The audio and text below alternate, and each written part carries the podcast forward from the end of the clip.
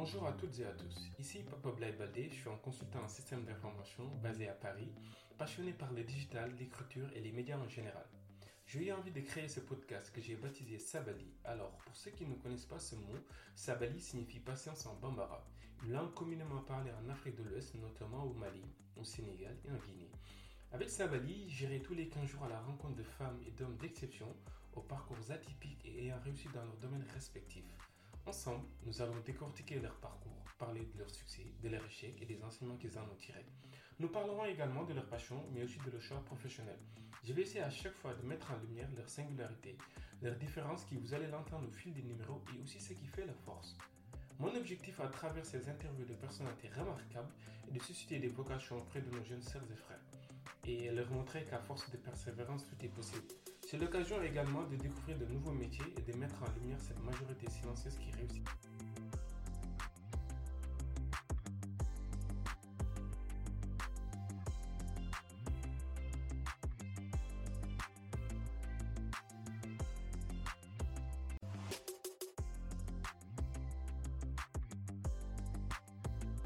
Plaisir de recevoir pour ce nouvel épisode du podcast Sabali Nandissar, une jeune Sénégalaise ingénieure en cybersécurité. Grandie à Saint-Louis au nord du Sénégal, vous allez découvrir une brillante jeune femme. Arrivée en 2011 en France où elle a poursuivi ses études supérieures, notamment en réseau télécom et cyberdéfense. Ambitieuse et travailleuse acharnée, elle a intégré plusieurs grands groupes français dont Alcatel-Lucent, Orange Business Services et EDF, Électricité de France. Depuis septembre 2019, Nandi travaille chez Thales en tant que consultante en cybersécurité. Elle intervient sur des missions très variées telles que la gouvernance, la stratégie cybersécurité, la maîtrise des risques et la gestion de la conformité. Nous y reviendrons plus largement au cours de notre entretien. Au-delà de l'aspect professionnel, j'ai été très séduit par les valeurs humaines qu'elle incarne, telles que le respect, la solidarité, l'hospitalité à la sénégalaise et la foi musulmane. Autant de valeurs qui font d'elle une personnalité passionnante. Je vous en dis pas plus et laisse place à mon invité, Mandy Sarr.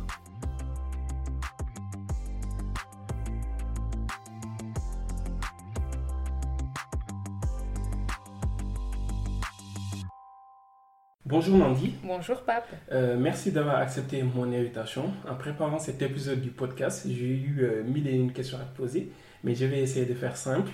Euh, avant de rentrer dans le vif du sujet, qui est de te connaître davantage euh, et de parler de cybersécurité aussi, euh, alors on vient de sortir d'une situation extrêmement inédite aussi bien en France que dans le monde. pendant cette période de, de, confinement, on a observé une recrudescence des cyberattaques. Toi, en tant que professionnel de la cybersécurité, comment tu expliques ce phénomène? Bah déjà, pour ma part personnelle, je dirais que c'est par manque d'anticipation. Parce que comme tu viens de le dire, on a été tous confinés en fait ici en France et aussi euh, dans pas mal de pays dans le monde. Et là, bah, clairement, on a été un peu obligé de faire du télétravail. Pour mhm. les entreprises assez préparées, c'était évident. Donc c'était facile à mettre en place. Mais pour la, part des, la plupart des entreprises, bah, on va dire qu'il n'y avait pas l'anticipation déjà connaître euh, le besoin, euh, pouvoir bah, quantifier et mettre en place bah, les mécanismes qui vont bah, protéger l'information, parce que finalement, c'est ce que cherche un attaquant à travers un système d'information, bah, c'est l'information en fait, à, à, saisir si c'est une information confidentielle, sensible mhm. ou bah, qui va permettre de garder une certaine avance. exactement, des mhm. données à caractère personnel ou bien bah, des, données, euh, des données plutôt orientées métier mhm. ou données RD pour garder un certain avantage concurrentiel. Donc aujourd'hui, on a clairement vu que les entreprises n'étaient pas préparées donc n'avait pas les procédures ni mhm. les plans bah, qui faciliteraient bah, de sécuriser le flux d'informations. Mhm. Ce qui fait que bah, finalement, la plupart des entreprises ont ouvert leur réseau, mhm. ont ouvert la porte de leur maison, on va dire, aux cyberattaquants, ce qui justifierait, à mon sens, euh, la recrudescence des cyberattaques. Il y a un mot que j'ai beaucoup entendu, c'est le mot résilience des entreprises. Euh, toi qui travailles avec les grands comptes, etc., on aura l'occasion d'en parler. Euh, est-ce que tu les as senties vraiment résilientes en fait pendant cette crise ou, euh, pas du tout? Là, clairement, bah, comme tu viens de le dire, moi je travaille plus pour des clients grands comptes aujourd'hui. Et ce que moi, ce qui m'avait marqué dans cette crise, en fait, c'était avant le confinement, bah, le week-end avant le confinement, quand le président Macron avait fait son discours, bah, il mhm. avait cité bah, les catégories d'entreprises, notamment les entreprises essentielles qui permettent un peu à la nation de survivre. Et là, clairement, bah, quand on travaille dans le domaine de la cybersécurité, on sait que bah, ce choix qu'il avait fait n'était pas anodin, parce qu'il faut dire qu'il y a ah. déjà un travail qui a été fait dans le temps, qui permettait bah, à l'État français de classifier un peu ces entreprises en fait. Et donc, euh, il y avait un peu la loi de la programmation militaire qui permettait un peu de classifier les entreprises par rapport à leur niveau d'importance. Toutes les entreprises sont importantes. Je ne dis pas qu'il y, a, une catégorie non importante, mhm. mais là, c'est plus pour dire que bah, en cas de crise, quelles sont les entreprises qui vont permettre à la nation de survivre? Et donc, déjà, avant même la crise coronavirus, mhm. ces entreprises étaient déjà euh, soumises à certaines réglementations, à certaines exigences pour assurer euh, cette résilience en fait dont, tu viens de parler. Et donc clairement, moi jusqu'à ce jour, les clients pour lesquels j'ai travaillé euh, bah, restent encore résilients. En mhm. tout cas, on travaille encore avec les ressources de l'informatique. Euh, même si, bon, niveau charge, c'était pas évident à gérer parce que as, si on travaille quand même pour des comptes qui ont plus de 70 000 collaborateurs dans le monde, assurer le télétravail pour 90% euh, de mm. ses collaborateurs, c'était pas évident. Mm. Mais jusqu'à ce jour où je te parle, en août 2020, on est encore résilient et j'espère que ça va continuer, même si personnellement, d'un point de vue euh, bah, professionnel, je mm-hmm. redoutais quand même bah, justement que cette résilience qu'on imaginait, qu'on idéalisé bah, se casse. Mais jusqu'à ce jour, on tient encore, même si bah, on reste quand même fragilisé euh, déjà par rapport au contexte de la crise sanitaire et aussi le fait que ce soit une crise mondiale, donc psychologiquement, mm. c'est assez pesant. Mm-hmm. Mais d'un point de vue infrastructure, les clients pour lesquels j'ai travaillé, en tout cas, mm-hmm reste euh, debout. D'accord, très bien. Euh, ce que j'ai remarqué aussi, euh, c'est que pendant cette crise, il y a des entreprises qui ont quand même tiré l'épingle du jeu. Mhm. Donc, je parle bien des, des entreprises de l'IT. Toi, aujourd'hui, on parle beaucoup de, de, croissance, en fait, surtout en matière de transformation digitale. Donc, cette crise a été l'occasion mhm. pour certaines entreprises voilà, de, de revoir un peu donc, leur système, euh, de préparer euh, des budgets pour euh, tout ce qui est cyberdéfense, etc. Est-ce que tu es d'accord avec cette analyse que cette crise est une sorte d'aubaine en fait pour les, pour les entreprises de l'IT bah, clairement, je partage parce que pour ma part, c'est une vraie opportunité en fait cette crise, mhm. quel que soit le type d'entreprise en fait, que ce mhm. soit les grandes entreprises ou les petites entreprises, surtout les startups. Pour moi, c'est une, c'est une vraie opportunité de repenser euh, les procédures, les politiques bah, pour accélérer la transformation digitale. Parce que mhm. là, à travers le confinement, à travers cette crise, on a clairement euh, constaté euh, notre dépendance par rapport au numérique. Mhm. Donc, qui dit numérique, bah, dit la transformation digitale associée. Mhm. Et donc, pour moi, je suis convaincue, c'est pas parce que je suis professionnelle dans le domaine, mais je suis convaincue que bah, pour assurer cette euh, transformation digitale, la résilience associée et aussi la pérennité, bah, il faut investir dans des infrastructures cybersécurisées mhm. et donc investir beaucoup dans la cyberdéfense. Je vais essayer euh, de te poser des questions pour te connaître davantage. Euh, est-ce que tu peux nous parler un peu de ton enfance, mhm. nous dire un peu quel genre de jeune fille tu étais, et puis nous parler un peu du milieu familial dans lequel tu as grandi bah, mm. Parler de soi, c'est pas évident. Mm. Je pense que j'aurais un peu du mal à parler vraiment de ma personnalité, mais de l'ambiance familiale, ça, c'est toujours avec plaisir parce qu'on va dire que j'ai grandi dans une vraie famille sénégalaise, en fait, africaine même, je dirais. Donc, africaine dans le sens où euh, une famille très accueillante, mhm. euh, avec bah, beaucoup de valeurs humaines hein, comme l'hospitalité, la solidarité, l'entraide, mhm. et surtout bah, avec mes frères et sœurs, euh, mhm. les parents et parfois les cousins, parce qu'il faut dire que mes parents sont originaires d'un village très reculé au Sénégal, en fait, à Betenti. D'accord. Et en fait, c'est dans la région de Fatigue, dans les îles du Saloum. C'est vraiment très, très reculé, donc pas très connu mais c'est très joli. Bah, c'est une île en fait, c'est une île paradisiaque et tout. Mes parents sont originaires de cette île, mais avec euh, les affectations professionnelles, hmm. bah, ils ont résidé à Saint-Louis. Donc moi, pour, ma part personnelle, j'ai grandi à Saint-Louis jusqu'à l'obtention du bac et je suis arrivée en France. Et bah, j'ai grandi un peu bah, dans l'ambiance saint-louisienne déjà, hmm. mais bah, toujours ancré dans ma culture euh, insulaire, on va dire, et surtout euh, mandingue, l'ethnie dans laquelle j'appartiens. Et euh, bah, justement, le fait que le village soit assez reculé bah, faisait qu'il bah, n'y avait qu'une seule, une petite école en fait primaire Et mes cousins, bah, à l'époque, euh, après l'obtention de l'entrée en sixième, bah, migraient un peu en fait euh, pour euh, poursuivre les études. La plupart venaient dans la maison à Saint-Louis, ce mhm. qui faisait que j'ai grandi bah, avec, voilà, autour, avec du monde en fait autour, ce qui a, ancré en moi bah, certaines valeurs en fait comme bah, vivre en société, mhm. vivre dans la fraternité, vivre dans la solidarité. Mhm. Et aussi, euh, bah, je suis, euh, je l'assume, hein, euh, je le dis avec mhm. beaucoup d'émotion. Moi, je suis une fille à papa et une fille à maman en même temps. J'assume, hein. j'ai aucun souci à l'assumer. Et donc, j'avais cette proximité que j'ai toujours en fait avec mes parents. Qui fait que bah, j'ai grandi comme un enfant très heureux, très joyeux, couvé d'amour, de bienveillance. Mhm. Et euh, j'ai grandi également dans une cité assez particulière à Saint-Louis, où on va dire que c'était une cité qui rassemblait un peu tous les professionnels en fait euh, de l'agriculture à Saint-Louis. D'accord. Pourquoi? Parce que ton, ton père il travaille. Voilà, mon père il est ingénieur euh, agronome, donc c'était un peu un labo de recherche, on va dire, et une direction régionale. Euh, de l'agriculture et c'était deux entreprises distinctes mais qui travaillaient tous, euh, bah, toutes les deux travaillaient pour euh, le ministère de l'agriculture sénégalais en fait. Mhm, mhm. Et donc on a un peu grandi avec une ambiance assez, assez bienveillante dans la mesure où on travaillait tous ensemble mhm. à l'école. On était soit on était dans différentes écoles primaires mais quand même, on avait un peu le même état d'esprit, c'est-à-dire quand il faut aller à l'école pour apprendre, bah, on était à fond. Mm. Quand il faut jouer, bah, on était à fond. Et moi, j'étais à fond, en fait. J'étais toujours au taquet euh, bah, pour jouer, pour les études aussi. Donc, c'était un peu euh, mon, mon, cadre familial, en fait. D'accord. Et euh, il y a une chose aussi que j'aimerais essayer de comprendre, c'est quel genre de jeune fille tu étais? En fait, j'avais une double personnalité. ah à l'école, j'étais la fille très timide, très réservée, ah. euh, très calme, qui, voilà, qui était vraiment dans la classe pour euh, écouter, pour euh, apprendre.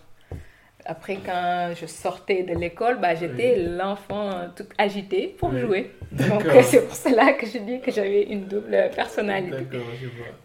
Peut-être que tu avais peur des... des des professeurs Pas spécialement. On va dire que bah, euh, pendant toute l'école primaire, j'avais quand même de bonnes relations avec les professeurs.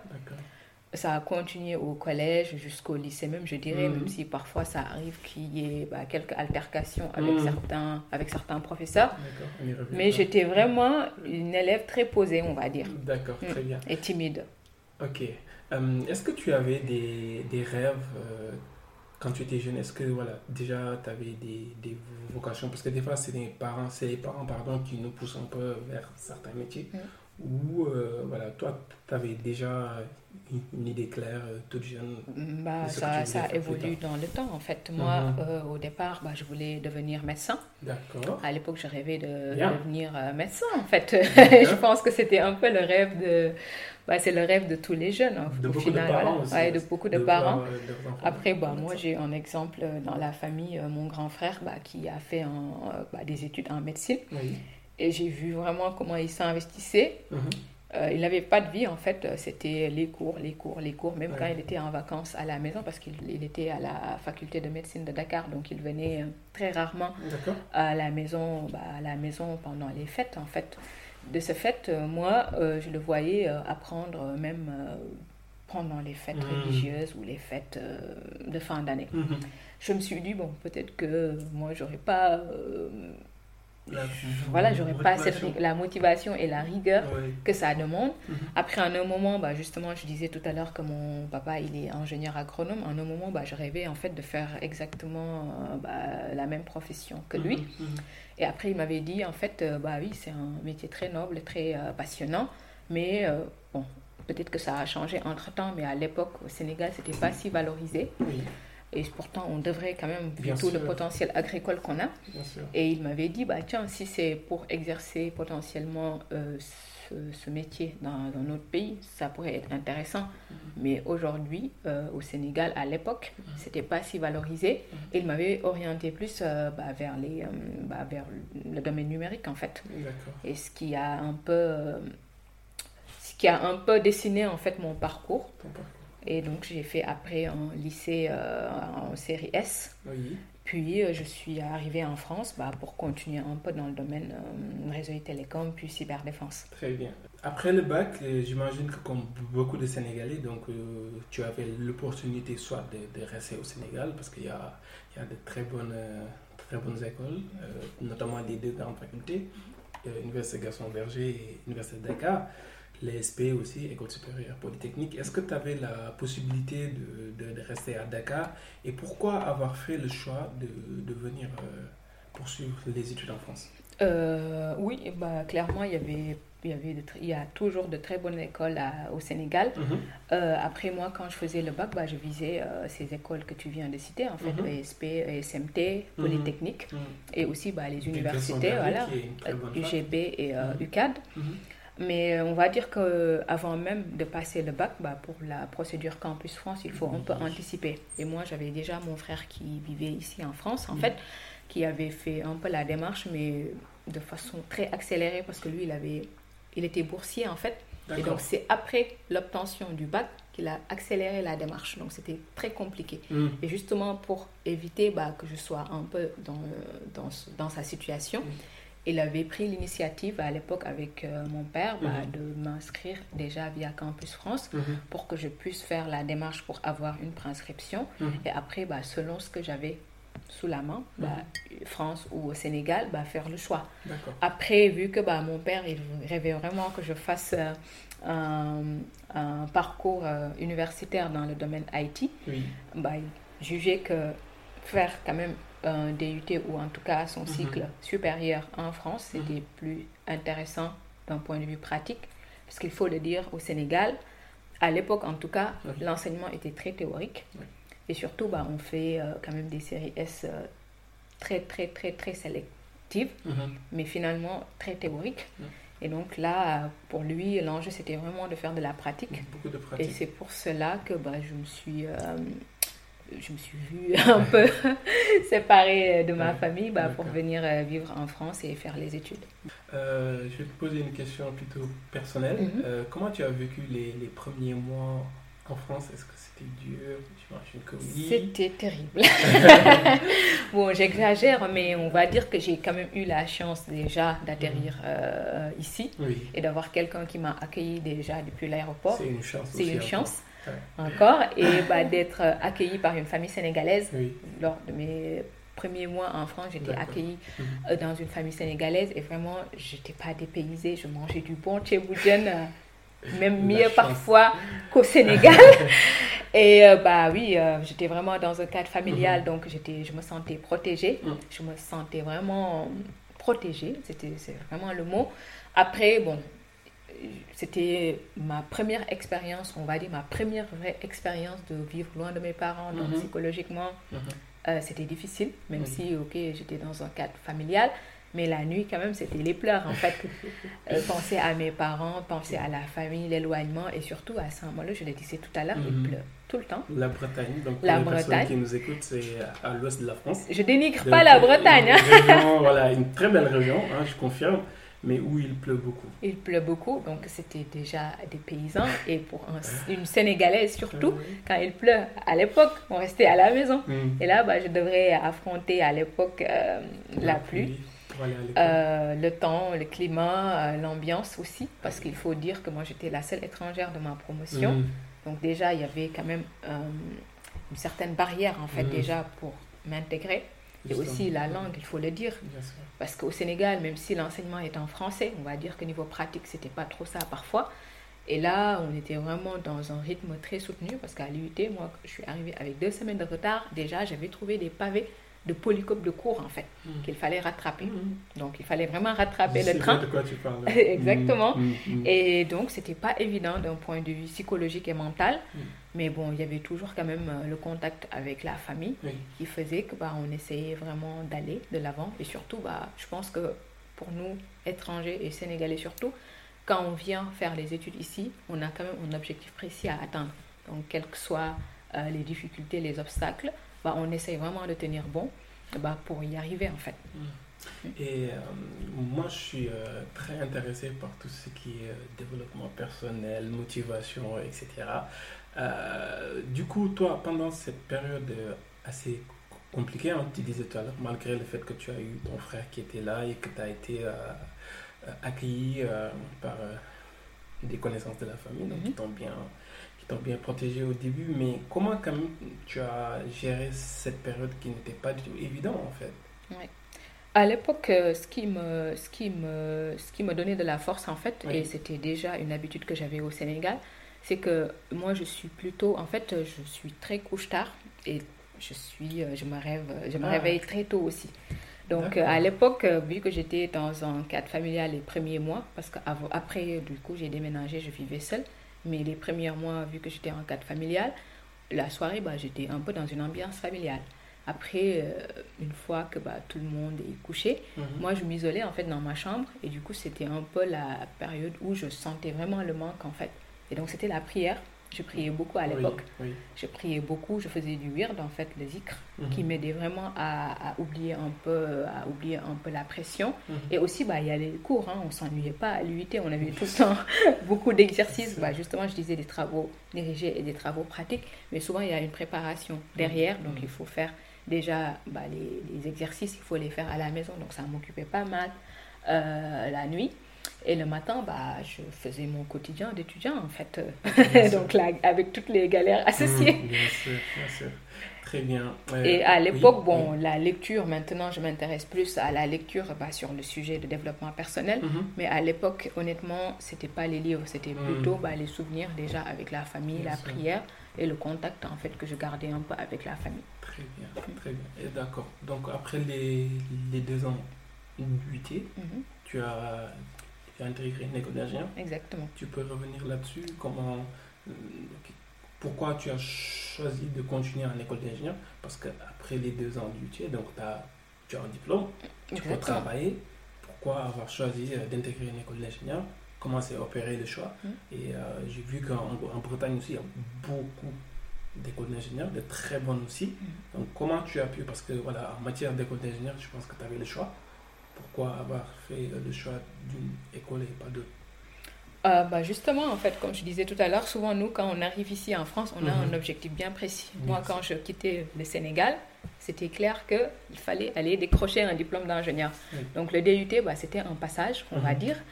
Et euh, justement, je pense que c'est quand même une des plus belles options, en fait, faire un DUT, avoir un diplôme qui te permettait déjà de t'insérer professionnellement.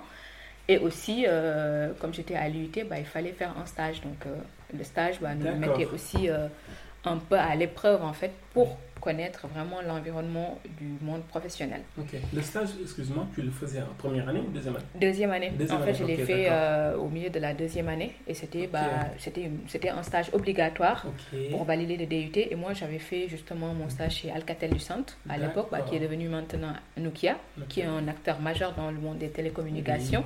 et à l'époque, bah, j'avais travaillé un peu dans un contexte technico-commercial, on va dire avec une équipe bah, qui était un peu en charge euh, bah, du pilotage à la fois technique et commercial de pas mal d'offres télécom où j'ai voilà, travaillé pendant trois, euh, trois mois et bah, qui m'a permis bah, déjà de connaître le métier du néticien, néticien pour dire technicien réseau et télécommunications, mais aussi euh, bah, de connaître l'environnement professionnel. Et c'est ça qui m'a orienté plus vers un parcours d'école d'ingénieur en alternance, parce que comme tu l'as dit, en Bretagne, il y a pas mal d'écoles, et surtout orientées télécom, parce qu'il faut le dire, la Bretagne, c'est quand même une des, un des pôles majeurs du, du, du, monde télécom de France avec l'agneau. Justement, j'étais à, Alcatel du Centre à l'agneau, qui est une ville très paumée mais historique d'un point de vue d'un point de vue télécommunication. Mm, mm. Et euh, à l'époque, bah, honnêtement, quand je suis arrivée en France, je visais plus un parcours euh, orienté télécommunication parce que je me sentais plus à l'aise en physique et en chimie, donc mm. en télécommunication. Et euh, justement, vers je pense que c'était en décembre 2012, euh, janvier 2013, tout au début en fait de la mhm. deuxième année. Mhm. Euh, il y, y, a un monsieur en fait qui est venu nous vendre son projet. Aujourd'hui, je peux dire que c'était un entrepreneur, un start qui avait une idée et à l'époque, bah, justement, il cherchait bah, des étudiants motivés et aussi des entreprises qui adhérait un peu à son idée euh, pour conceptualiser son projet et le concrétiser. Et à l'époque, son projet, c'était quoi? Euh, Créer euh, un cycle complet en mhm. cyberdéfense. Je connaissais même pas le mot à l'époque, hein, je, te, rassure. pour la première fois, tu as entendu le mot Cyberdéfense. Exactement. je connaissais pas du tout le mot. Et moi, ça m'a intéressé. Et surtout, bah, c'est quelqu'un quand même qui avait un background très intéressant.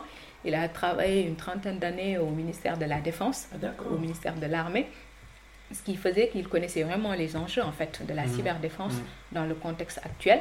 Et il avait raison là aujourd'hui, on le vit à travers la crise coronavirus et mmh. aussi l'actualité. Et il avait bah, l'idée de créer. Et ce qu'il avait fait comme démarche, bah, c'est déjà aller vers des UUT, des classes préparatoires bah, intéressantes par rapport au profil qu'il recherchait pour parler un peu bah, de son projet. Ça n'existait pas encore.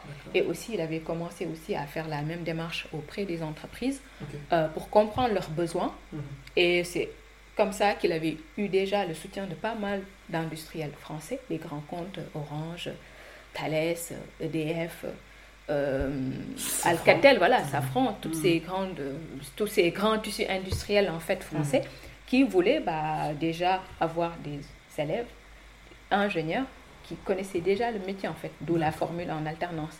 Et moi, il nous avait parlé bah, de, de, de, ce qu'il envisageait comme, comme, comme, cursus et ça m'a intéressé. Et c'est comme ça que par la suite, j'ai commencé à m'intéresser au sujet, à me renseigner à travers Internet, mhm. à en parler bah, avec mon père surtout, parce mhm. que voilà, il, euh, il a... Mes parents en général, on va dire, pour déjà leur exposer mes souhaits, parce mhm. qu'il faut dire que voilà, le projet, le projet. et aussi bah, vu que je savais que de toute manière je souhaitais euh, intégrer une école d'ingénieur, donc je n'avais pas postulé qu'à cette école parce que c'est un peu mettre tous les œufs dans le même panier. donc j'avais un peu diversifié les offres, mais l'alternance m'intéressait particulièrement parce que déjà à l'UIT de Saint-Malo, mhm. on avait la possibilité de faire le DUT en alternance. Moi, j'ai fait un cycle classique en DUT, c'est-à-dire rythme oui, classique. Mais j'avais quand même des camarades bah, qui étaient en alternance et donc qui me parlaient un peu de leur retour d'expérience en entreprise. Mm. Et déjà, je trouvais que c'était intéressant de faire à la fois la pratique à l'UT, même si ça restait d'un point de vue euh, réalité, on va dire, ça restait théorique, mais mm. de voir ça en concret mm-hmm. en entreprise. Et vu que bah, l'NCBS, euh, qui est une toute petite école, hein, je tiens à le souligner, c'est pas dans le top. Il s'appelle euh, NCBS comme euh, École nationale d'ingénieurs de Bretagne Sud. Très bien. En fait, c'est pas une école qui est classée hein, dans le mhm. top des écoles d'ingénieurs, mais je le dis avec beaucoup de fierté, mhm. qui a le mérite d'être pionnière à créer en fait la première filière en cyberdéfense, donc à faire la faire un cycle complet en cyberdéfense, c'est-à-dire mhm. de la première année en école d'ingénieur jusqu'à la dernière année, bah, se spécialiser en cyberdéfense. Non, mais je confirme parce qu'en en fait, euh, moi, toutes les personnes, parce que je connais pas mal de, gens dans mon entourage qui travaillent dans le milieu de la cybersécurité, et ils ont tous comme background, ils ont fait tous euh, sécurité master en sécurité des systèmes d'information. Exactement. Et donc après, qui ont... Voilà, soit, soit certains ont fait un master, ou bien mhm. bah, c'est dans le tas qu'ils ont appris le métier. Mhm. Mais nous, on avait vraiment euh, cette spécialité, en fait, l'ADN de faire de la cybersécurité depuis notre entrée en école d'ingénieur. Après, la cyberdéfense mhm. reste quand même un métier très vaste. Donc, il y a des profils techniques, comme il y a des profils plutôt fonctionnels, plutôt stratégiques, plutôt euh, analyste, donc il y a vraiment pas mal de, spécialités, on va dire, dans le domaine de la cyberdéfense. Mais l'école a eu quand même cette, ce mérite, et je, moi je le dis avec beaucoup de fierté, de faire déjà partie de cette première promotion. Mhm. Et c'est comme ça que bah, j'ai choisi cette école, en fait. Déjà, que ce soit en Bretagne, que j'adore, et aussi bah, que ce soit la première à proposer euh, euh, cette spécialité. Mhm. Et aussi parce que j'étais convaincue que bah, euh, même si je ne connaissais pas avant le monde de la cyberdéfense, mais le fait de me renseigner, de solliciter un peu la vie de mon père, mm. moi j'étais convaincue que c'était un métier d'avenir et aujourd'hui, bah, ça se confirme. Effectivement, je confirme que l'actualité te donne raison parce que la cybersécurité, on a chaque fois, hein, on en parle tout le temps. Euh, pour les personnes qui nous écoutent, c'est quelque chose qui est très important. Moi, je, comme je te disais tout à l'heure, je connais beaucoup de gens dans mon entourage qui, travaillent dans la cybersécurité. Justement, on en parle. Euh, avant, euh, j'étais comme beaucoup, hein, je pensais que voilà, c'était juste un métier comme les autres. Aujourd'hui, comment tu définis en fait le mot cybersécurité? M'expliquer les enjeux pour que, voilà, comme tu sais, l'objectif de ce podcast, c'est de créer des. c'est de susciter des vocations pour les personnes qui nous écoutent. Et aussi souvent, quand on. Parce que pour euh, la personne lambda, souvent, cybersécurité, c'est un mot barbare, entre guillemets. Donc voilà, si tu peux essayer de vulgariser un peu, nous expliquer c'est quoi cette cybersécurité et les enjeux derrière. Mm. Bah, juste, je vais essayer. Je ne sais pas si mes collègues vont m'excuser, mais en fait, je vais essayer de vulgariser. Pour moi, la cybersécurité, pour rester vraiment simple et terre à mhm. terre dans les mots, pour moi, c'est vraiment tous les mécanismes, toutes les stratégies, l'organisation qu'on va mettre en place mhm. pour protéger les systèmes d'information, c'est-à-dire les équipements réseau, les routeurs, les téléphones, les tablettes, l'ordinateur, les applications mhm. bah, d'une entreprise, d'une organisation, mais également les collaborateurs en fait mhm. et les clients, parce que finalement, c'est les données qui transitent à travers ces systèmes d'information, c'est des données bah, qui peuvent être euh, personnelles, qui qui vont permettre d'identifier voilà, les mots de passe, les identifiants, les coordonnées bancaires, les données de santé. Bah, c'est de protéger en fait les collaborateurs qui sont bah, propriétaires de ces données et également les clients qui sont propriétaires de ces données. Mhm. Après, d'un point de vue enjeu, je pense que là, à travers cette crise, on comprend bien que bah, ceux qui maîtrisent leur infrastructure numérique sont quand même les leaders. Et donc, clairement, maîtriser pour moi son infrastructure numérique, c'est déjà avoir les bons collaborateurs qui savent les manipuler. Mhm et que ce soit accessible. Et justement, la cybersécurité assure bah, trois grandes fonctions de la cybersécurité. C'est assurer la disponibilité des informations, leur confidentialité quand c'est nécessaire, et l'intégrité en fait, c'est-à-dire que toutes les données que je manipule soient, euh, soient, euh, restent en fait intègres, ne soient pas modifiées, ne soient pas manipulées par des personnes non légitimes. Et c'est ça les grandes fonctions de la cybersécurité. Donc les enjeux pour une entreprise, pour un État, pour une organisation, bah, c'est de mettre en place bah, des mécanismes, des hommes, des femmes, qui vont permettre bah, d'assurer son indépendance en fait d'un point de vue numérique et aussi sa pérennité dans l'activité. C'est très clair. Est-ce que tu as des conseils à donner euh, euh, en matière de protection des données, aussi bien en milieu professionnel que personnel? Parce mm. qu'aujourd'hui, voilà, on a des applications, on a nos, nos smartphones qui sont très gourmands en matière euh, de données, données, personnelles. Voilà, Exactement. Des conseils. Bah, les conseils que je donnerais, bah, déjà faire la dissociation entre l'outil professionnel et l'outil personnel. Hum. Et aussi, bah, comme tu, tu, viens de le dire, le mot de passe. Je pense qu'on a tous un compte email, un compte qu'on va utiliser pour euh, faire des achats en ligne, pour, euh, pour, pour, se connecter avec la famille à travers les réseaux sociaux, mhm. bah, il faut toujours choisir son mot de passe, c'est-à-dire ne pas prendre son nom, son prénom, sa date de naissance, sa ville de naissance, le nom de ses parents. Comme mot de passe, c'est très basique, ça se mhm. devine très facilement. L'idée, c'est d'essayer de, trouver des mots de passe robustes. Ce que j'entends par robuste, c'est des mots de passe assez complexes que que toi-même déjà tu auras du mal à retenir, même si l'idée c'est quand même de retenir son mot de passe parce que c'est un peu notre passeport pour, euh, pour naviguer sur Internet, mais de façon à ce que des caractères, des caractères spéciaux, des chiffres, des majuscules, des minuscules, de telle mm. sorte que bah, ce soit pas facilement euh, identifié ou deviné mm. et que aussi bah, les hackers qui utilisent des outils pour craquer les mots de passe bah, puissent galérer plus en fait mm-hmm. pour, euh, pour déchiffrer un peu le mot de passe. D'accord. Et après, bah, le, tout ce qui est réseau Wi-Fi. Aujourd'hui, moi, quand je voyage, je vais mm. à l'aéroport, je vais, tout ce qui m'intéresse, c'est de me connecter sur le, le Wi-Fi. Mais sauf qu'on oublie que c'est souvent les zones à risque, en fait. Donc, l'idée, c'est utiliser le moins possible les Wi-Fi publics. Mm-hmm. Et quand on est chez nous, bah, essayer de sécuriser quand même les Wi-Fi de chez nous. Mm-hmm. Les applications, les mettre à jour le plus souvent possible, parce que mm-hmm. comme tu l'as dit, c'est des applications souvent très consommatrices de données personnelles et qui sont de position, de photos, de contacts, euh, mm. bah, de nos habitudes hein, à, travers les réseaux sociaux. Mm. Et justement, c'est ces genres d'applications qui intéressent souvent les attaquants. Donc, il faut essayer de les mettre à jour et aussi, bah, comme je le disais, faire un peu la part des choses perso et pro, de telle sorte que à bah, minimiser en fait la quantité de données qu'on produit et de maîtriser surtout bah, à, de maîtriser un peu les données qu'on met sur les différentes plateformes selon le besoin. D'accord, très bien. Comme je le disais, hein, euh, l'objectif de ce podcast, c'est donc de te connaître davantage, mais aussi de parler de cybersécurité. Aujourd'hui, euh, tu travailles en tant que professionnel dans ce domaine mhm. euh, pour une entreprise française très orientée à l'international et spécialisée dans la cyberdéfense. peux-tu nous décrire comme ça en grande ligne les missions sur lesquelles tu interviens? Euh, oui, bah déjà mon entreprise, on va dire, euh, intervient dans différents domaines, mais aujourd'hui, moi, je vais rester focalisé euh, sur l'aspect cybersécurité et potentiellement les types de missions en fait que je réalise ou que je pourrais réaliser. Mhm. Moi, aujourd'hui, je suis plus dans l'aspect stratégique en fait de la cybersécurité, parce qu'il faut le dire, dans la cybersécurité, comme je le disais tout à l'heure, c'est très vaste. On a des profils très techniques, des profils plutôt orientés fonctionnels, c'est-à-dire qui sont plus en contact avec le métier des profils plutôt stratégiques qui vont accompagner un peu les managers mhm.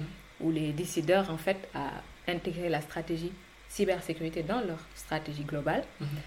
Avant, bon, avant j'étais plutôt, en fait, on va dire que voilà, c'est tout un parcours qui se dessine quand même. Euh, je disais que je faisais de l'alternance avant, donc euh, j'étais dans une autre entreprise, mhm. un grand compte également. Là, j'avais plus travaillé à la fois sur l'aspect fonctionnel et technique. Mhm. Aujourd'hui, bah, par choix personnel, je m'oriente plus vers l'aspect stratégique et mon, mes missions, on va dire, c'est d'accompagner un peu les Chief Information Security Officers, c'est un peu les responsables euh, de la cybersécurité du système d'information d'une entreprise. Qu'est-ce que c'est les responsables de sécurité du système d'information? Exactement. Ah, les méchants, je les connais. non, c'est pas les méchants, c'est les garants de la cybersécurité. Les personnes qui nous, qui nous écoutent, en fait, donc euh, voilà, moi, je suis comme toi, hein, euh, donc je travaille enfin, je suis euh, consultant. Mhm. Donc, je travaille sur des projets euh, voilà, de transformation digitale. Et souvent, on cadre nos, projets, on est content, on a une vision de long terme, etc. Et il y a toujours euh, les responsables de, sécurité des systèmes d'information qui viennent doucher un peu nos. Non, on n'est pas là pour poser des cols. Mais, mais aussi, voilà, enfin, je disais ça juste pour rigoler, mais je sais que voilà, c'est dans un cadre de, de, de, sécuriser parce que souvent quand on crée des applications, on ouvre un peu donc ces données, donc justement on est exposé en fait. Donc Exactement. Exactement. Et du coup, bah, moi dans le cadre de mes missions, c'est un peu accompagner ces responsables de sécurité en fait à, définir la vision déjà, mhm. pour se dire que bah, c'est ça les objectifs globaux de l'entreprise. Mhm. Nous, d'un point de vue cybersécurité, comment on s'insère dans ces objectifs? Parce que l'idée, c'est même si la cybersécurité est stratégique, l'idée aussi c'est d'être cohérent avec la vision de l'entreprise, les valeurs de l'entreprise, l'organisation de l'entreprise. Moi, mon rôle, c'est un peu bah, uniformiser toute cette organisation, intégrer la cybersécurité comme composante à part entière et que ça descend en fait. C'est-à-dire de la vision, de la politique, des procédures jusqu'au baseline en fait que tu vas utiliser. Quand tu développes l'application, parfois on va te dire des guides pour développer de façon cybersécurité. Bah, ça, ça part d'une politique jusqu'à ce, cette, ce référentiel, en fait, hmm. assez unitaire, on va dire. Moi, mon rôle, c'est d'accompagner toute cette stratégie, la construction de cette stratégie, de cette vision, de l'organisation et aussi la gestion des risques. Au début bah, de, de, notre entretien, tu, me, hmm. tu, me, posais la question bah, par rapport au euh, à la recrudescence en fait, des cyberattaques. Il faut dire qu'il y avait le manque d'anticipation, mais aussi le manque euh, de gestion des risques en fait. Parce que souvent, les entreprises vont mettre en place des technologies parce que bah, c'est à la mode, mm. sans apprécier le risque sur l'existant. Et aussi bah, les risques potentiels à venir, en fait, selon l'évolution technologique. Moi, ma mission aussi, bah, c'est d'accompagner les entreprises à gérer ces risques d'un point, de, point de vue cybersécurité. Et souvent, bah, les risques cyber ont quand même un fort impact sur la stratégie de l'entreprise. Donc, d'un point de vue finance ou juridique, ça a des impacts très lourds. Et mon métier, bah, c'est d'anticiper au mieux ces risques de mettre en place des mécanismes pour réduire ces risques. Et puis les risques, excuse-moi de te couper, mais c'est des choses que soit entendu parler, hein, c'est les ransomware. Voilà, c'est en fait, on va dire que ransomware phishing, ça rentre un peu dans la catégorie des types d'attaques. D'accord. Et après, bah, le risque, c'est un peu associé à ce scénario d'attaque, en fait, l'impact que ça fait sur l'infrastructure. C'est-à-dire, le ransomware, ça va bloquer l'accès à tes systèmes d'information. Mm-hmm. Imaginons une entreprise qui fait du télétravail et que bah, ses collaborateurs ne peuvent même pas se connecter sur son réseau, ça peut être catastrophique d'un point de vue business. Et c'est ces risques en fait que moi j'apprécie, que j'évalue et auxquels bah, je trouve des solutions à la fois techniques, à la fois organisationnelles, à la fois humaines même parfois, mhm. bah, pour les maîtriser, pour les réduire, parce qu'il faut être convaincu que le risque zéro n'existe pas. Donc il faut minimiser au mieux les risques. Et aussi, bah, gestion de la conformité, c'est-à-dire qu'aujourd'hui, il y a pas mal de réglementations qui mhm. sortent un peu partout dans le monde, mhm. notamment bah, la réglementation qui est qui a vraiment le qui, a, qui fait vraiment le buzz actuellement, c'est un peu le RGPD pour tout ce qui est protection des données à caractère personnel bah, des, des citoyens de l'Europe. Et là, bah, moi, j'accompagne également bah, les entreprises à être conformes à ces genres de réglementations ou à d'autres standards ou réglementations propres au domaine d'activité de l'entreprise du client mhm. pour que bah, la cybersécurité soit intégrée et contrôlée dans le mhm. temps. Parce que mhm. l'idée, ce n'est pas d'appliquer une règle et se dire que je suis sécurisé à vie. L'idée, c'est d'assurer la mise en conformité, l'amélioration en continu et de s'assurer que tout ce qui est important pour l'entreprise et conforme à ces standards, à ces réglementations, à, à ces référentiels en fait. Très bien. Justement, en fait, euh, tu me fais une bonne, une bonne transition, puisque c'est la question que je, je, voudrais te poser. Mhm. Grosso modo, les entreprises pour lesquelles tu travailles, les entreprises que tu accompagnes, mhm. euh, en général, c'est quoi leur euh, principale problématique en termes de cybersécurité? Bah là, aujourd'hui, quand je travaille sur l'aspect bah, de construction de la vision, bah, c'est déjà comprendre un peu le périmètre de l'entreprise, selon, selon, la culture de l'entreprise, selon mhm. son domaine d'activité. Parfois, je tombe sur des euh, entreprises euh, plutôt industrielles, c'est-à-dire qui ont vraiment euh, l'aspect, on va dire, révolution industrielle. Après, je, je, tombe parfois sur des entreprises plutôt IT, donc plus en plus dans le digital, à l'ère du temps, en fait. Donc, il faut vraiment, ça dépend vraiment du profil. Mais aujourd'hui, on va dire que l'enjeu majeur, c'est déjà intégrer la cybersécurité dans les mhm. process. Mhm. C'est-à-dire, comme tu disais tout à l'heure, les développeurs sont passionnés, vont développer des applications magnifiques, fonctionnelles, mais sauf que bah, si de haut, la cybersécurité n'est pas prise en compte dans la stratégie, mhm. bah, ces développeurs ne peuvent pas l'intégrer dans leur, dans leur façon de développer ces applications en fait.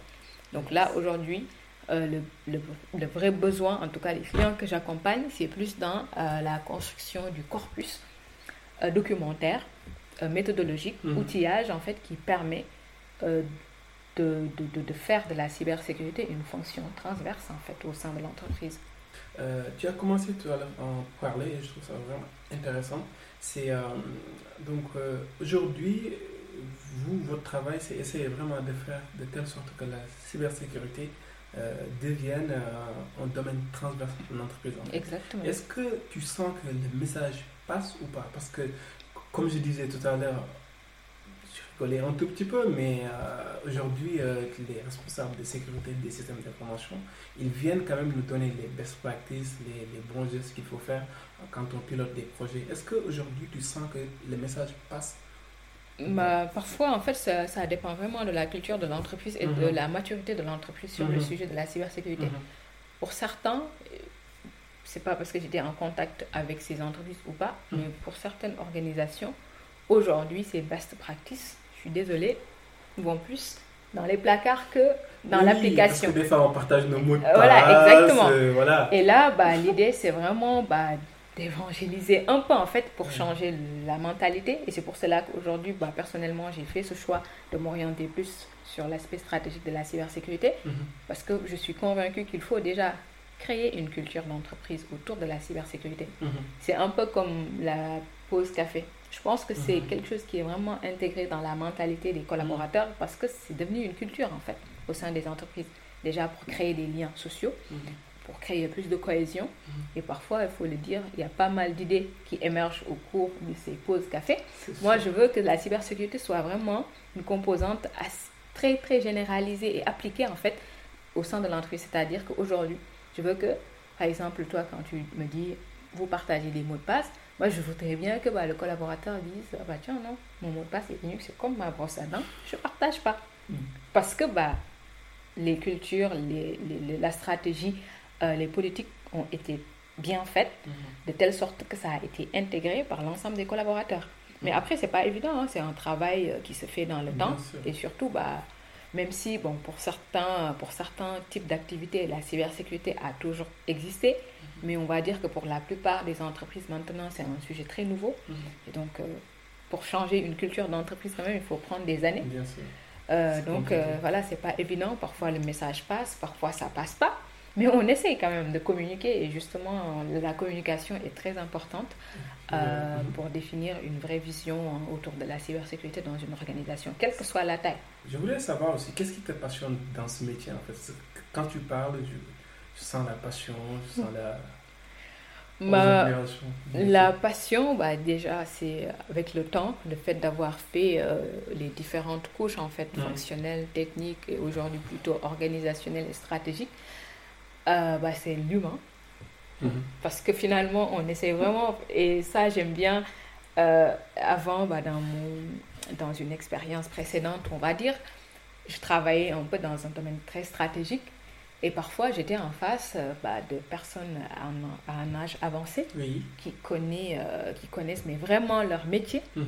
Et moi, j'apporte une nouvelle vision, qui est la cybersécurité, qui parfois est jugée comme une contrainte pour les autres. Après, pour moi, qui suis convaincue qu'il faut l'intégrer. la partie conduite du changement, c'est pas évident. C'est pas évident. Mm. Et justement, bah, le fait d'être en contact avec eux, d'essayer mm.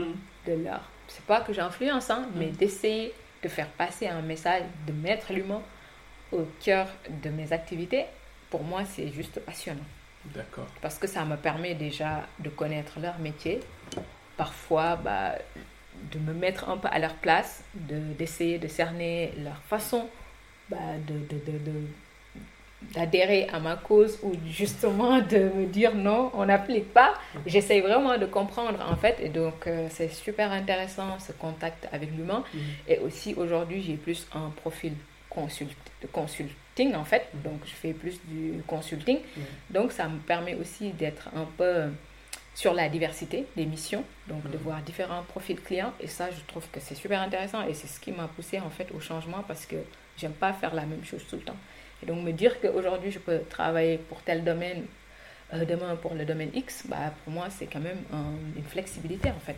Nandi, on arrive dans la partie du podcast où je pose généralement des questions personnelles. Euh, la première question que je voudrais te poser, c'est as-tu un modèle ou un mentor? Je devine que c'est ton père. Exactement. Euh, est-ce que tu peux en parler un tout petit peu plus? Déjà, euh, son caractère, en fait, et sa mhm. personnalité. Mon père, c'est quelqu'un qui est très zen, qui est très zen, qui est très posé et qui a toujours le sourire. Je pense que j'ai un peu hérité de son sourire, à toute modestie. Et, euh, et aussi sa façon, en fait, de nous soutenir. Parce qu'il faut le dire, mhm. depuis que moi, je suis... Bah, depuis ma naissance jusqu'à ce jour, en fait, j'ai toujours vu le soutien manifeste de mes mmh, parents. Et souvent dans la culture sénégalaise, même les parents ils peuvent être très très fiers de leurs enfants, mmh. mais ils vont pas le manifester en fait. Il y a une sorte de pudeur. De pudeur Et bah, c'est pas de tabou culturel qui fait qu'on n'exprime pas forcément notre amour, notre euh, fierté à nos enfants. Et mon père, c'est quelqu'un qui manifeste à travers sa joie d'être, à travers sa façon de communiquer sa satisfaction quand tu réussis quelque chose. Mhm. Et quand tu échoues aussi, bah, il, il, t'aide en fait à mhm. relativiser. Mhm. Et aussi, moi, ce qui me marque toujours maintenant que je m'intéresse plus euh, au sujet de développement personnel, je sais pas pourquoi tu ris, mais en fait, euh, euh, depuis l'école primaire, à chaque fois quand tu es premier ou première de la classe, il nous disait une expression. honnêtement, à l'époque, je pesait pas l'impact en fait. Il mhm. nous disait à chaque fois en saucé, bien mhm. sûr en mandingue, mhm. l'expression, si j'ose si j'ose la traduire en français, c'était tu as encore tué ou terrassé le lion. Ah Et ça, c'est fort quand même aujourd'hui quand on s'intéresse un peu euh, sur le sujet du développement personnel, bah, c'est un peu de dire que tu as vraiment le potentiel en fait. Tu as vraiment l'énergie, euh, les compétences, en tout cas l'état d'esprit pour soulever les montagnes. Pour mhm. moi, c'est un peu ça aujourd'hui. Mhm. Et il me répète toujours cette phrase à chaque fois que je réussis quelque chose. Il célèbre toujours nos petites réussites. nos petites Voilà, victoires de la vie. Et aussi, bah, quand, comme je le disais, il y a quelque chose qui m'a vraiment marqué aussi quand j'étais en terminale. J'avais eu quelques difficultés avec un professeur notamment. C'est quelque chose qui arrive. Voilà, et ça m'avait vraiment perturbé. Et d'un point de vue psychologique, c'était assez pesant, surtout mhm. en classe de terminale S1. Mhm. Et euh, mais lui, il savait même pas en fait parce qu'il était à Dakar, donc il était là une fois par mois ou maximum deux fois par mois. Donc euh, c'était maman qui était plus au fait, en fait, mhm. euh, des soucis que j'avais à l'époque. Et euh, un jour, bah, en un moment, je me suis isolée. En fait, euh, j'étais dans une petite chambre dans la maison où j'étais tout le temps isolée pour mm. apprendre, en fait, pour réviser mes cours et tout. Et un jour, il était venu un week-end. Et il me voit isolée à chaque fois parce que moi, je suis très proche de mes parents. Donc, surtout que lui, quand il passait, bah, quand il venait un week-end, les soirs, j'étais tout le temps avec lui. Mais sauf que, bah, à l'époque, euh, le bac approchait, donc il fallait rester quand même très, très mmh. concentré. Et là, il vient dans la chambre, il me regarde euh, en me disant, bah, toujours à fond, toujours à fond. Mais tu sais quoi, même si tu réussis pas le bac, moi, je suis déjà fière de toi. Ah. Et là, c'était comme s'il y avait quelque chose, en fait. Euh, ça, c'était, oui, je sais que même si je réussissais pas le bac cette année, mmh. il n'y a pas de souci avec lui. Mais quand même, c'était encore une source de motivation pour aller décrocher ce bac pour euh, bah, le rendre encore plus fier. Et quand je parle de mon père, je parle également de ma mère parce que c'est deux êtres très fusionnels, mhm. donc euh, qui m'ont voilà, qui, qui, caractérisent un peu euh, ma personnalité en fait, leur façon de m'éduquer, leurs valeurs. leur façon de transmettre leur fierté, leur satisfaction, les prières, les bénédictions, mhm. bah, font que bah, aujourd'hui, si j'ai un mentor accompli, bah, c'est mes parents, en l'occurrence mon père. Je suis très, euh, très content vraiment en fait que tu me cites un, exemple, un mentor, ton père. Euh, parce que souvent, quand je discute avec beaucoup de personnes, bien qu'on écoute les gens à, la télé, quand on leur demande leur, leur mentor, mhm. souvent ils citent euh, voilà, donc des, des entrepreneurs succès. Hein, je respecte hein, mhm. des Steve Jobs, des Bill Gates, pourquoi pas. Mais souvent, je me dis, avant même de sortir, avant même d'aller l'université, on a des mentors autour de nous. Exactement. Donc euh, souvent c'est les parents. Hein. Mm. Puis au Sénégal, là c'est quelque chose qu'on vit tous les jours. On voit nos parents qui se décarcassent pour nous. Et déjà rien que ça, c'est... Qui se sacrifient, euh, qui oublient même leur vie en fait euh, pour investir un autre. Justement, et qui font énormément, énormément de sacrifices en fait pour leurs enfants. Et donc rien que ça pour moi c'est source de motivation. Et pourquoi pas, ça donne aussi des des modèles. Euh, je sais que tu lis énormément. J'essaie. ce n'est pas euh, un secret. Euh, quel livre tu lis en ce moment? Alors là, là j'ai pas mal de livres que j'ai commencé, que j'ai pas fini. D'accord. Oui, bah, parce que bah, il y a quelque temps, un ami m'avait justement présenté un podcast et j'ai vu, et j'ai vu des livres qui m'ont intéressé. J'ai acheté, mais j'ai commencé à lire et voilà.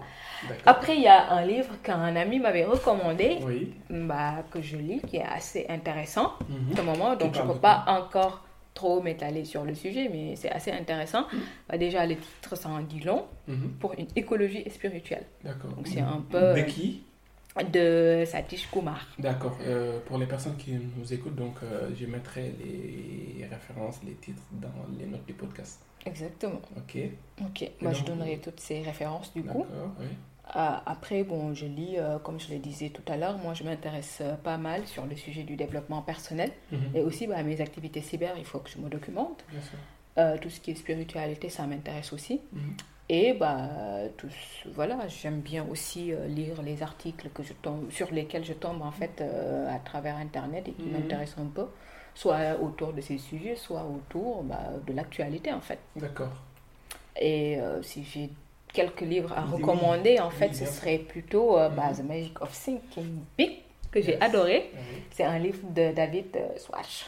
je ne sais pas si j'ai bien prononcé. C'est comme, ça, Exactement. Ça dans les notes, Exactement, bah, qui parle un peu de, bah, de rêver grand, en fait, mhm. euh, l'art du succès, on va dire, façon mhm. américain, mhm. américaine, de la réussite en utilisant un peu bah, son potentiel, bah, ses capacités intérieures, on va dire. Et qui, bah, c'est un livre qui m'a vraiment marqué. Je l'ai lu l'année dernière, je crois. Et c'était vraiment bah, un livre bah, qui m'a vraiment boosté le moral à l'époque. Bah, déjà pour concrétiser certains projets personnels et aussi bah, rester toujours focus en fait sur l'objectif visé par rapport à mon projet professionnel. Mm.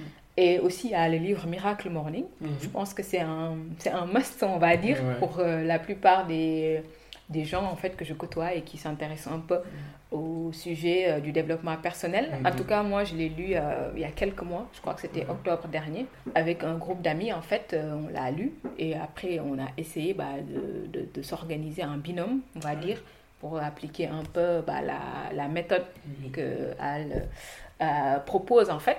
Et moi, jusqu'à ce jour, j'essaie de l'appliquer. Je suis assez satisfaite en fait de, de ma rigueur, on va dire, et surtout de la persistance parce que c'était pas évident, c'était pas gagné, même si, bon, comme je l'avais dit tout à l'heure, je me couche très tard et je me lève super tôt, donc j'avais pas de difficulté, on va dire, par mm. rapport aux horaires.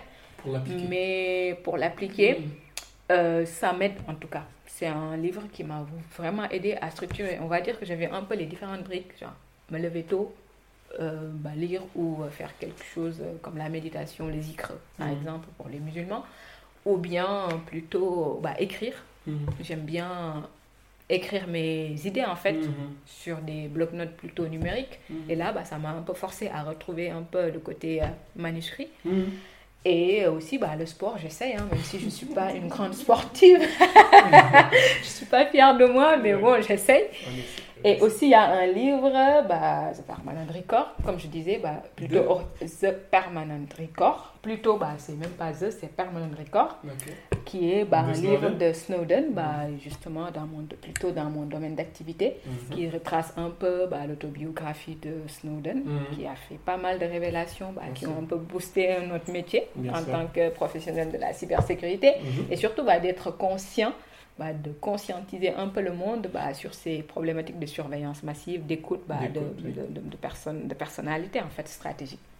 Nandi, euh, peux-tu revenir sur un événement marquant qui t'a marqué ou qui a eu un impact euh, sur ta vie? Positif ou négatif? Peu importe. Ça peut être lié à l'école. Un échec euh, à l'école ou bien sur le plan professionnel. Voilà, un événement. Bah, en fait, euh, je vais parler plus d'un événement positif parce que j'aime pas trop m'attarder, on va dire, sur. Euh, même si l'échec fortifie l'effort, hein, mais je veux juste dire que. Mais en fait, je vais plus partager une expérience qui était à la fois frustrante, mhm. mais magnifique. C'est-à-dire que quand j'étais au collège, euh, en classe de troisième notamment, en fait, j'avais un professeur d'SVT que j'adore. Mhm. En fait, lui, il m'avait en sixième et en cinquième. Après quatrième, on avait changé de prof. Et en troisième, bah, on a eu le même prof. Hmm. Et je ne sais pas si parce que si c'était lié au fait que bah, il portait le nom SAR ou pas, mais en tout cas, on, s'appréciait en fait. On s'appréciait. C'était un peu comme le tonton et sa nièce en fait. Et euh, lui, il était très strict. C'est un professeur qui donnait jamais de vin en ah. classe. En fait, lui, c'était SVT. Ça demande de la rigueur. Donc, notre maximale, c'est 18. Et 2, mhm. pour avoir 20, bah, c'est la présentation. Comment tu, comment tu organises ton travail, comment tu structures tes idées, en fait, mhm. pendant le devoir. Et donc, euh, je pense que personne n'a jamais eu de 20 mhm. avec lui. Et quand on euh, était en troisième, en fait, euh, bah, au début, au début de, de, de, l'année, il, il, avait posé une question, une question en fait liée à son cours, et personne n'a répondu. Après, il m'a désigné d'office. Moi, j'ai répondu à moitié. Et genre, euh, sans aucune conviction, j'ai répondu à moitié. J'avais à moitié raison et à mhm. moitié bah, faux, du coup. Et, et il m'a dit, bah, finalement, Nandi, euh, tu m'as déçu, en fait. Et ah. donc, désormais, pour toutes les questions que je vais poser, on était en octobre. Vraiment, ah. au début de l'année. Début d'année, Jusqu'en mars, si je pose une question, si personne ne répond, c'est à toi de répondre. Wow. La pression. Voilà, la pression. Donc, c'était euh, frustrant. D'un point de vue, je me suis dit, bah, j'étais pas la seule bah élève de la promo, donc mhm. pourquoi à moi? Mhm. Et finalement, il m'avait vraiment boosté, en fait, parce que je me suis vraiment euh, bah, mise au jeu. Mhm. C'était un challenge, c'était un défi à relever. Et j'avais eu la chance, puisque j'avais des aînés qui avaient déjà fait des cours SVT avant moi, bah, à chaque fois avant d'aller à un cours d'SVT, j'avais déjà pris l'avance en fait sur le cours qu'on avait à faire. Ah, et ce qui faisait que bah, à chaque fois qu'il me posait les questions, j'avais la bonne réponse. Et bah, au, à la fin bah, de cette durée, en fin mars, il m'a dit bah, Tiens, tu as bien relevé le défi. Et bah, on a fait la paix parce que finalement, c'était quand même C'était vraiment un vrai défi. Et après, bon, là, aujourd'hui, tu te rends compte que c'est vraiment des personnes comme ça qui t'aiment, qui te forcent à aller au-delà de tes limites, en fait, qui te boostent et qui forgent un peu ton caractère, même sans même en être conscient, en fait. Et je tenais encore à le remercier déjà pour ce défi. Et voilà, c'est des professeurs comme ça que j'ai eus. Et aussi, bah, je, vais, je vais parler aussi d'un autre euh, professeur qui Ouais. était mon professeur de sciences physiques Ouais. au, au lycée, Mm. euh, classe euh, première et terminale. Mhm. Lui, c'était un papa. Et je l'appelle toujours papa, en fait. Ah Et c'est quelqu'un qui, même euh, après bah, le bac, Mhm. me poursuivait, en fait. Chaque, au minimum, chaque trimestre, il m'appelait Mhm. pour faire un peu le pont sur mes Ah notes. oui. Ouais, sur mes notes pendant mes cinq ans d'études en France. Ah oui. Et jusqu'à présent, bah, j'ai gardé un peu le lien avec le lycée à travers lui. D'accord. Et c'est ce qui me permet un peu bah, de, de contribuer Mhm. modestement à ma manière à la vie euh, de l'école, en fait, surtout en partageant un peu mon expérience, mon Mhm. parcours pour influencer les jeunes filles, parce que tu l'avais dit tout à l'heure, c'est un lycée de jeunes filles, Mhm. donc il n'y a que des filles. Donc j'essaie un peu bah, d'être euh, ambassadrice, on va dire, de- des sciences à travers bah, le lien que j'ai avec ce professeur qui cadre un peu les activités du club scientifique euh, pour booster mes jeunes sœurs à investir plus euh, dans les filières scientifiques. Non, mais c'est très intéressant que tu parles de ça parce que tu es la troisième personne qui me parle de ça, en Mhm. fait, de, de cette relation souvent fusionnelle Mhm. entre, les, entre certains élèves et, et des professeurs et des professeurs qui nous ont marqués. hein. Bon, moi, je ne suis pas là aujourd'hui pour faire le podcast, mais aussi pareil, hein, j'ai- j'ai eu des, des professeurs qui m'ont beaucoup marqué. Euh, je voulais aussi te demander, même si tu, tu l'avais brossé en dé- début de, début de notre entretien, euh, est-ce qu'il y a des valeurs humaines qui, euh, que tu défends? Euh, oui, euh, clairement. Et comme je l'avais dit au début de l'entretien, en fait, c'est un Mhm. peu mon cadre euh, familial, l'environnement dans lequel j'ai grandi qui a forgé ces valeurs. Et c'est l'amour déjà pour l'humain. Parce que voilà, comme je l'ai dit tantôt, j'ai grandi dans une vraie famille sénégalaise avec la culture sénégalaise de l'hospitalité, Mhm. euh, l'entraide, la solidarité, Le respect. le respect, la bienveillance. Et donc, c'est vraiment ces valeurs, en fait, l'amour, la bienveillance et euh, la solidarité qui rentre un peu dans la, dans la bienveillance, en fait, qui me caractérise comme être humain.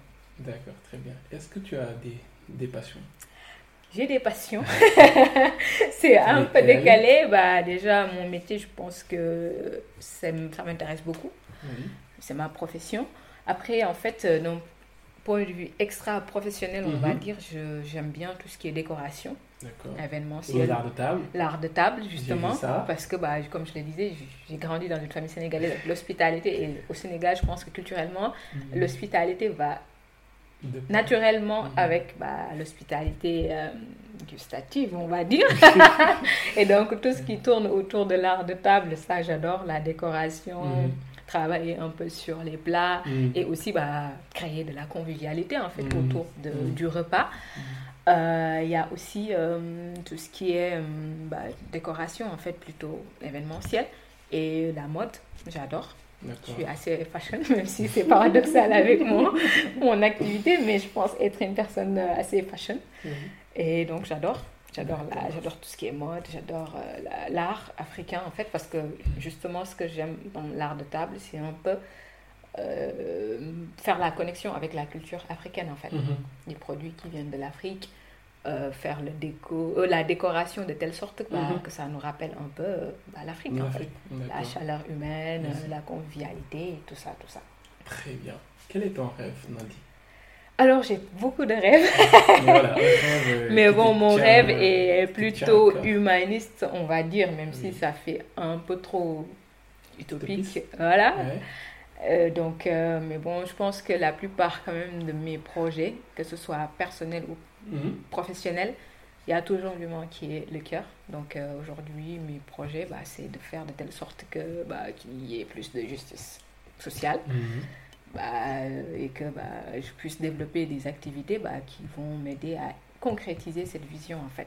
D'accord. Est-ce que c'est la raison pour laquelle tu t'investis beaucoup dans les milieux associatifs? Exactement, parce que je l'avais pas, j'en ai pas trop parlé, mais on va dire que j'ai quand même un background, euh, voilà, très euh, humanitaire, j'ai Mhm, envie de dire. mhm. J'ai travaillé, en tout cas, j'ai été bénévole dans différentes associations Tu peux humanitaires. un exemple Euh, bah, les Petites Gouttes, qui est mon association coup de cœur, on va dire. Ouais. J'ai intégré les Petites Gouttes euh, de 2016 jusqu'à presque fin 2018, Mhm.